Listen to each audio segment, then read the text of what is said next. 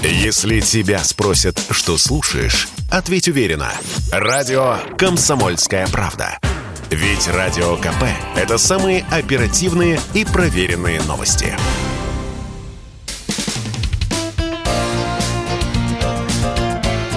Говорит полковник. Нет вопроса, на который не знает ответа Виктор Баранец. Итак, руководство Финляндии снова заговорило о возможности вступления в НАТО. Но вопрос этот вообще должен будет решать парламент. Но надо учитывать, что финское общество по этой части вопроса, оно расколото. Там большинство граждан Финляндии, они не согласны с тем, чтобы превращаться в страну, которая будет недружественно настроена по отношению к России. Ну а почему именно сейчас? Естественно, все это делается на фоне украинского кризиса. Это большая часть или часть большой игры против России, потому этот вопрос сейчас и поднимается. Финляндия уже давно за уши тянут в НАТО. Финляндия участвует в учениях НАТО. Финляндия участвует в миссиях НАТО за рубежом. Финляндия уже давно переводит свою 34-тысячную армию на стандарты НАТО. Ну, а для того, чтобы Финляндию принять НАТО, для этого нужно согласие всех ее 30 членов. Но вот тут, вот тут возникает вопрос, а согласятся ли все? Я не думаю, что если найдется хотя бы парочку стран, которые не согласятся с вступлением Финляндии, этот вопрос так же, как и с Украиной, вряд ли будет решен. Ну и теперь возникает у российского обывателя вопрос. Ну давайте вот представим, что тихая, мирная, красивая, трудолюбивая Финляндия вступает в НАТО. Это значит, что на ее территории, на территории страны, которая находится по ту сторону от российского пограничного забора, будут располагаться войска НАТО. А это и новые контингенты, ну, конечно, конечно, прежде всего там американские, это ударные ракетные комплексы. А вот тут уже Россия будет думать, как реагировать. Мы, естественно, естественно, естественно, не в восторге от того, что Финляндия собирается попасть в НАТО,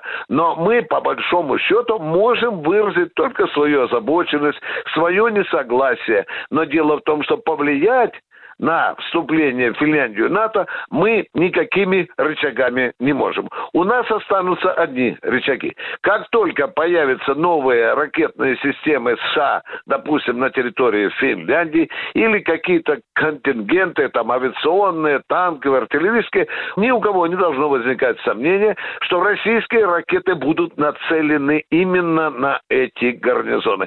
Таким образом, что Россия возьмет под ракетный колпак эту соседнюю страну. Конечно, мы будем сворачивать наше экономическое отношение с Финляндией. Естественно, оборвутся многие экономические нити, которые обе страны э, использовали к своей выгоде. Естественно, э, наши экономические отношения серьезно похолодают. И, естественно, мы сможем и ущучить Финляндию и тем, что свернем, допустим, туристические туристические поездки, а это очень серьезная статья национального бюджета Финляндии. Последствия такого недружественного шага Финляндии и России, конечно, будет немало. Да, да, э, у нас под боком может появиться страна, очередной 31 член НАТО. Ну, естественно, мы будем на это соответствующим образом реагировать. Как